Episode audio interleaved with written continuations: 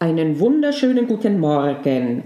Heute habe ich mir als Thema ein ziemliches Angstthema ausgesucht, und zwar es geht um Angst im Jurastudium und im Examen erst recht.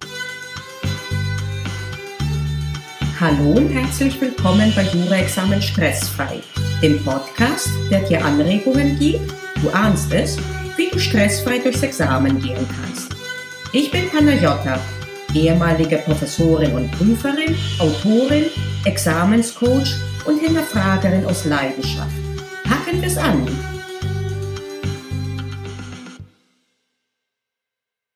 Bei der Vorbereitung ist mir aufgefallen, dass das Jurastudium geradezu durchzogen wird von Angstthemen. Es ist äh, frappierend, es ist auffällig und es ist erschreckend. Und äh, wüsste ich nicht ein paar konstruktive Ansätze, würde es mir sogar Angst machen. Das geht oft bereits bei der ersten Vorstellung äh, bzw. Begrüßung äh, los. Ich muss sowas von zusammenzucken, wenn ich höre, dass nach wie vor einige bei der Begrüßung äh, diesen Spruch bringen, meine Damen und Herren, gucken Sie nach links und gucken Sie nach rechts. Einer von Ihnen dreien wird im Examen durchfallen und bei der Examensfeier nicht mehr dabei sein. Also unabhängig davon, dass es aus statistischer Sicht äh, falsch ist, äh, das so visualisieren zu wollen, dass gerade von diesen, äh, von diesen Dreien der eine durchfallen wird, ist es auf jeden Fall nicht konstruktiv und ich frage mich, was soll das? Dabei weiß ich selber, dass dahinter keine böse Absicht ist. Man will nicht bewusst den Studierenden Angst machen. Letztlich tut man das aber und äh, insbesondere legt man die Weichen dafür, dass das Jura-Examen uh, ganz gefährlich und ganz, ganz schwierig ist. Und dann geht es weiter. Ach Gottchen, diese Gutachtentechnik, furchtbar. Das ist etwas Künstliches, das ist etwas, was nur Juristen verwenden. Auch nicht einmal das stimmt in dieser Form, dazu aber in einer anderen Episode. Äh, jetzt, wo ich darauf komme, denke ich, ich muss das auf jeden Fall machen, die mal entzaubern. Äh, aber auf jeden Fall, wie gesagt, immer, oh Gott, oh Gott, äh, Gutachtentechnik, es fallen so viele Leute durch und äh, insgesamt alles ist ganz furchtbar und alles ist ganz schwierig. Zu diesem Gefühl trägt mit ganz großer Sicherheit auch äh, die bei Juristen ja bekannte Natur der Sache bei, denn äh, der Jurastoff, der ist derart äh, ausufernd und unendlich, würde ich sogar sagen, dass niemand je das Gefühl haben wird, er würde ihn beherrschen. Also ich persönlich habe dieses Gefühl nicht mal in den Bereichen, in denen ich tief geforscht habe und noch forsche, äh, oder die ich äh, lehre, auch nicht, wenn ich die vielfach gelehrt habe. Natürlich werde ich immer besser, aber ich habe nicht das Gefühl, so jetzt weiß ich alles und schon gar nicht habe ich die Zuversicht, so jetzt kann es mir nicht mehr passieren, einen Bock zu schießen. Das alles lässt das Studium von Anfang an als bedrohlich wirken. Und dann kommt man in die Examensvorbereitung und spätestens dann äh, ist das so, dass die meisten angstmäßig im Overdrive sind die Horrorgeschichten beginnen zu kursieren. Man habe gehört, in einer mündlichen Prüfung wurde das und das erfragt. Oder ach, die Klausuren, die sind ja so schwierig. Oder es wird so hart korrigiert und es hätte jemand Einsicht genommen. Und äh, wie gesagt, Horrorgeschichte nach Horrorgeschichte. Und auch jetzt ist ein Faktor, der in der Natur der Sache liegt, hier in der Natur der Examensvorbereitung, nicht besonders hilfreich. Was passiert im Examen? In wenigen Tagen, in der Regel in äh, sechs Tagen, wird abgefragt das Wissen, das in drei Jahren aufgebaut wurde. Bei den meisten Studienplänen ist äh, das äh, drei Jahre lang und danach kommen die Repetitorien, die Universitätsrepetitorien, Korrekturien, äh, sprich die Examensvorbereitung. So, und äh, wenn man davon ausgeht, dass die Vorlesungen in der Regel nach dem äh, dritten Jahr beendet sind, ist es aber trotzdem so, dass in sechs Tagen abgefragt wird das Wissen von drei Jahren. Und darauf soll man sich bitte vorbereiten. Und dass das nicht unbedingt zur Entspannung beiträgt, das leuchtet, denke ich, ein.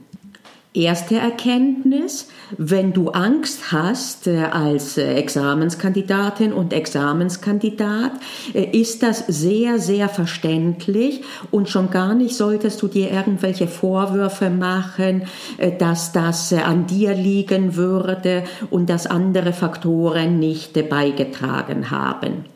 Heißt das aber, dass du ausgeliefert bist? Nein, eben nicht. Du kannst was tun und du kannst sogar viele Dinge tun. Ich werde jetzt mit Sicherheit nicht sämtliche Dinge nicht einmal aufzählen, die du tun kannst. Ich werde mich auf eine konkrete Übung fokussieren, von der ich denke, dass sie gut funktioniert. Sie ist nicht abschließend und sollte sie bei dir nicht wirken, ist auch hier noch nicht äh, Schicht im Schacht, sondern wie gesagt, es gibt viele, viele Bereiche, äh, viele, nee, viele äh, Dinge, die man tun kann und ich werde demnächst den Fokus stark auf diesen mentalen Bereich legen, weil ich zunehmend auch bei mir selbst merke, wie mächtig äh, der ist und wie stark der beeinflusst das Leistungsspektrum und die Leistungsmöglichkeiten. Aber heute werden wir uns auf eine Übung konzentrieren. Als ersten Schritt willst du raus aus der diffusen Angst. Was diffus ist, dem kannst du nicht begegnen und das kannst du auch nicht äh, korrigieren und auch nicht wirklich annehmen. Das heißt, dieser diffusen Angst, die die meisten durchdringt, der wollen wir jetzt ein ganz konkretes Gesicht geben. Tu das jetzt äh, bitte nicht zwischen Tür und Angel. Du wirst nicht viel Zeit brauchen, aber es ist wichtig, dass du relativ entspannt bist, wenn du das tust, damit du in dich hineinhorchen kann und äh, damit dir das äh, größtmöglich was bringt. Setz dich ruhig hin und schreibe zehn konkrete Ängste, die du hast rund ums Studium und ums Examen. Natürlich kannst du diese Aufgabe auch für alle anderen Lebensbereiche machen, aber wir fokussieren hier auf das Studium, die Examensvorbereitung und die Prüfung als solche. Schreib also zehn Ängste auf, zehn Dinge, die du entweder glaubst und die dir Angst machen oder die du befürchtest. Das können auch äh, äh, negative und angstmachende ähm, Selbstwahrnehmungen sein, die du hast. Zum Beispiel, äh, ich schaffe das nicht, ich kann keinen ordentlichen Gutachtenstil schreiben. Oder ich werde immer so nervös in, mündlichen Prüfung, in der mündlichen Prüfung werde ich mit Sicherheit nicht performen. Oder ich habe Angst, dass ich nicht genug lerne oder ich habe Angst, dass ich äh, nicht richtig lerne. Oder ich habe Angst, dass meine Sehnen der Schreibhand es nicht äh, schaffen werden im Examen. Oder ich habe Angst, dass ich krank werde. Es gibt keine Wertung. Horch einfach in dich hinein und schreib zehn Dinge auf, die dir unangenehm sind und die dir Angst machen und äh, völlig wertungsfrei. Äh, mach dir jetzt keinen Stress, dass du denkst, das müssen aber die Großen sein oder die Kleinen. Das ist völlig egal. Das, was dir jetzt spontan kommt als angstmachend, das kann dir sogar eventuell lächerlich vorkommen, aber wenn es das Erste ist, was dir in den Kopf kommt, kommt, dann ist es eine Angst, die dich beeinflusst. Nachdem du diese zehn Ängste aufgeschrieben hast, setz dich hin und äh, jetzt ist es noch wichtiger, ganz ruhig zu werden. Atme drei bis viermal tief ein und aus. Wenn es dir angenehm ist, schließe auch mal kurz die Augen und äh, komm zur Ruhe. Erde dich, komm bei dir an. Denk nicht drüber nach, was du geschrieben hast oder was jetzt kommt, sondern komm einfach zur Ruhe. Und jetzt Erinnerst du dich wieder an die erste von diesen Ängsten, die du aufgeschrieben hast? und horchst in dich hinein, so tief in dich hinein, in einer ruhigen und entspannten Haltung. Und dann fragst du dich, was dir denn das tief hinein sagt. Äh, und sehr oft sagt es, ach, das ist nicht so schlimm oder irgendetwas, äh, auf jeden Fall ist es selten so, dass das tiefe Innerste in Panikmache-Modus ist. Warum? Denn das tiefe Innerste weiß, was gut ist und für niemanden ist es gut, in panischer Stimmung zu sein. Zum Beispiel, als ich letztens mal diese Übung gemacht hatte, weil ich Angst hatte, etwas nicht äh, zu schaffen, sagte mir auf einmal mein tiefstes Inneres, und damit sagte ich mir, ich erinnerte mich, was ich bisher schon alles gemacht hatte. Und es war eine versöhnliche Stimme. Stimme. Und die hat mir gesagt, nee, das kann ich mir nicht vorstellen. Äh, wieso denn? Guck doch mal, du hast ja das und das, was ähnlich war, schon hingekriegt.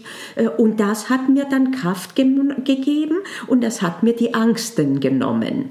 Wenn dir das nicht leicht fallen sollte, für dich selbst zu tun, weil du derart im Panikmodus bist, dann äh, kannst du dich ein bisschen überlisten. Und zwar überleg dir, wenn mit dieser Angst ein Kind, das du magst, völlig verängstigt zu dir kommen würde, was würdest du ihm sagen? Würdest du dann sagen, ja, du hast recht, das ist alles ganz, ganz furchtbar und gar, ja, ja, ja, um Gottes Willen, das wird passieren und ich sag dir, das wird noch viel schlimmer sein. Oder würdest du eher ruhig werden und sagen, ja, komm mal her. Und selbst wenn das eine Angst ist, die du teilst, würdest du sagen, ja, das stimmt schon. Aber weißt du was? Äh, deine Angst ist vielleicht berechtigt, aber du kriegst das hin. Oder aber du würdest sagen, pass mal auf, äh, äh, ich höre dich und ich höre deine Angst, aber ich weiß nicht, ob die wirklich so berechtigt ist. Äh, guck mal, äh, du hast das doch auch so oder so geschafft. Und so wie du mit deinem verängstigten Kind umgehen würdest, so gehst du bitte auch mit dir selbst in der verängstigten Form um. Warum sollte man gerade zu sich selbst brutal und grausam sein? Das ist äh, irgendwie nicht nur kontraproduktiv, es ist pervers, aber auch hier, du machst, äh, was, du machst in dem Sinne nichts falsch, dass alle anderen es im Griff hätten und du nicht. Wir tun es alle und nach dem Warum zu suchen ist fast schon müßig. Wir können auf jeden Fall es sehr stark beeinflussen und korrigieren dieses in dich hineinhorchen und äh, einfach reinspüren, äh, um zur Ruhe zu kommen, das machst du für alle zehn Ängste. Ich persönlich muss äh, zwischen den Ängsten immer eine Pause machen. Die kann durchaus auch größer werden. Auch das äh, wirst du intuitiv selber merken. Wenn du in einer flatterigen Stimmung bist, äh, dann mach lieber immer eine zur Zeit.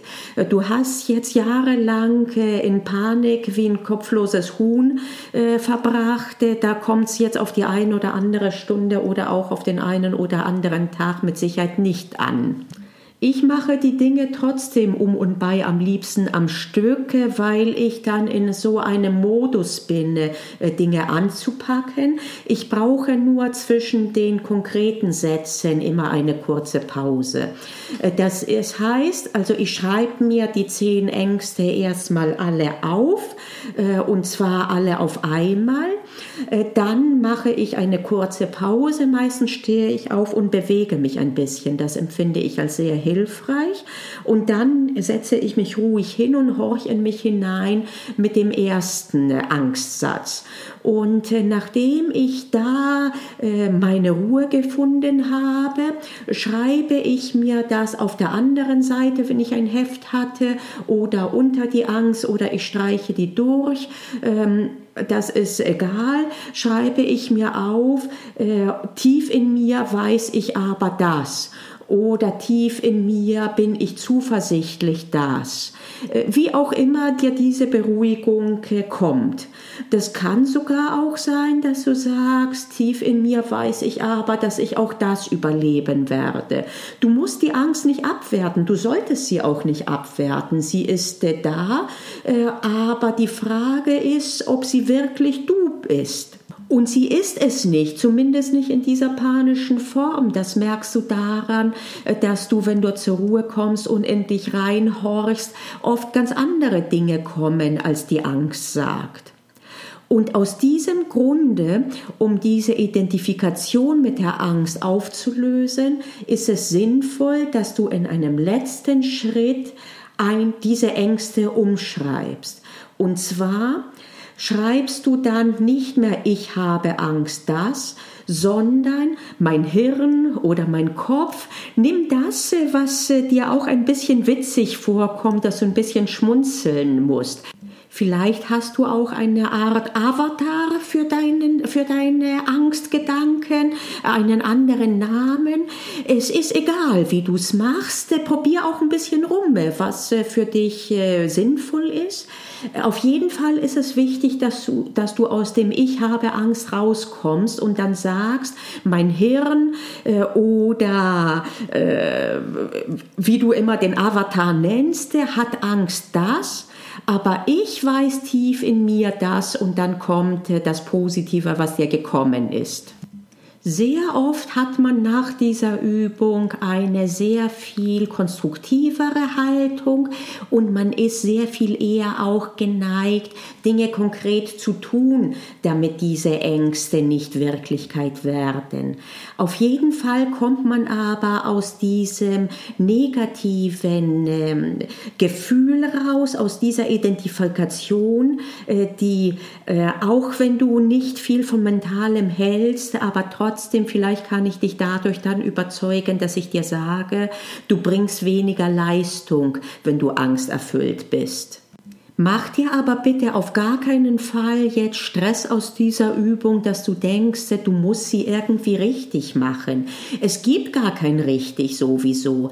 Äh, das gibt so viele unterschiedliche Methoden, wie es auch unterschiedliche Menschen gibt, äh, die unterschiedlich denken, unterschiedlich fühlen, unterschiedliche Päckchen zu tragen haben. Es äh, gibt kein richtig oder falsch und es gibt auch keine richtig oder falsche Methode. Ende.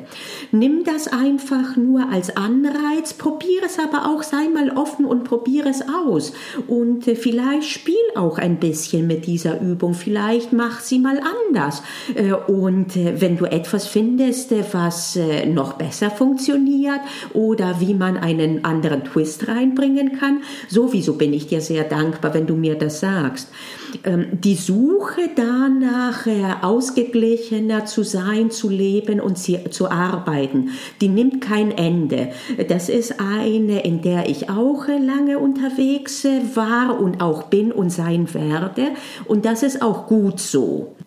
Und wenn du nur mitnimmst von dieser Podcast-Folge, äh, dass du dir etwas konkreter deine Ängste und Befürchtungen anschaust und die mal beim Namen nennst, äh, dann ist schon viel äh, geschafft.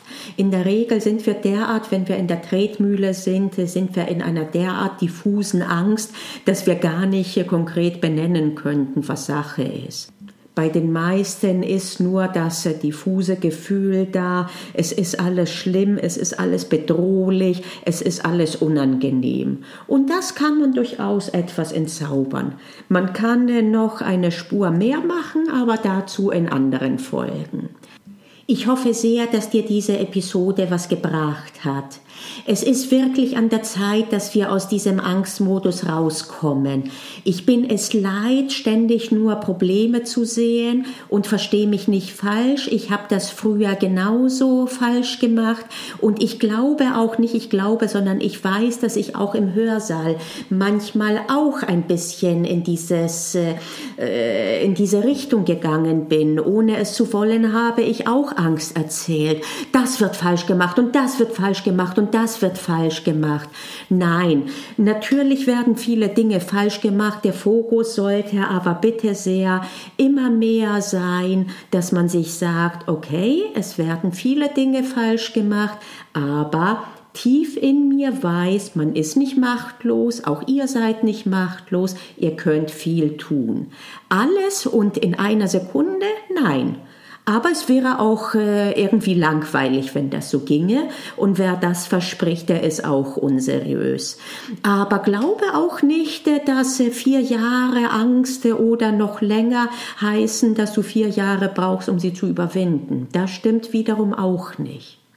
Was der Geist in der Lage ist, zustande zu bringen, wenn die Psyche zuversichtlich wird, das ist schon faszinierend. Auf dieser positiven Note möchte ich jetzt mich verabschieden für diese Woche und äh, ich wünsche, wünsche dir eine wunderschöne, ich würde nicht sagen angstfreie Zeit, äh, denn Angst äh, ist oft auch berechtigt durchaus und zumindest gehört sie zum Leben. Was ich dir aber wünsche, ist, dass du zunehmend konstruktiv mit deinen Ängsten umgehst und manchmal da, wo es angebracht ist, sie abschwächst und manchmal einfach nur sie akzeptierst und erkennst, dass trotzdem am nächsten nächsten Tag nicht das Ende der Welt sein wird. Mir kommt gerade ein Zitat in, in, in, den Kopf von den Peanuts, äh, Snoopy und äh, ich weiß jetzt gar nicht, äh, wie, das, äh, wie der Junge heißt. Äh, die sitzen an einem Bootsteg und gu gucken auf den See äh, und der Junge sagt ganz melancholisch, eines Tages werden wir alle sterben. und da sagt der Hund, das stimmt, aber an allen anderen Tagen werden wir leben. In diesem Sinne, lass uns leben, lass uns Ängste konfrontieren bzw. sie akzeptieren, lass, lass uns Ängste minimieren. Bis nächste Woche. Tschüss. Ich bin Panagiotta und ich hoffe, ich habe dir heute eine Anregung gegeben, wie du deine Examensvorbereitung ein kleines Stückchen stressfreier machen kannst. Denk daran, es liegt in deiner Hand. Also pack's an. Wir hören uns in der nächsten Episode.